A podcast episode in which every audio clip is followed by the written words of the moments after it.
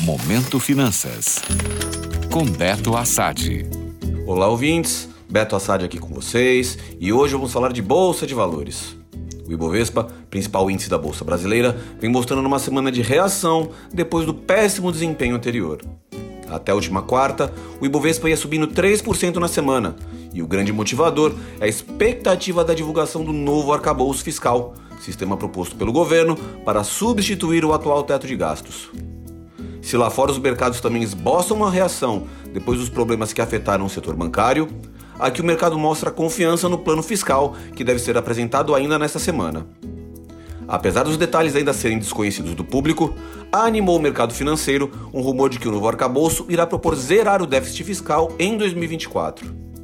Por outro lado, traz preocupação o fato de que outros rumores dão conta de que o novo plano fiscal se baseia mais em aumentar a arrecadação e não no corte de custos.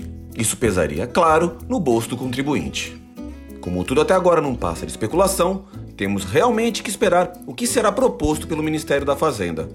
Afinal de contas, a inflação ainda não está num patamar tranquilo, o que vem causando as divergências entre Banco Central e governo federal. De um lado, temos o governo querendo a taxa Selic mais baixa. Do outro, temos o BC mantendo firme sua postura de não mexer na taxa básica de juros enquanto o horizonte não for mais claro. Claro que quero, assim como o governo, uma Selic bem mais baixa. Isso estimula a economia e fortalece o crescimento do país. Mas isso só será possível se o Ministério da Fazenda provar que vai conseguir deixar as contas do país em ordem. Até esse cenário se concretizar, continuo com os dois pés atrás em relação à renda variável. Espero que esse novo arcabouço fiscal realmente traga uma proposta coerente para o país. É aguardar para ver. Gostou?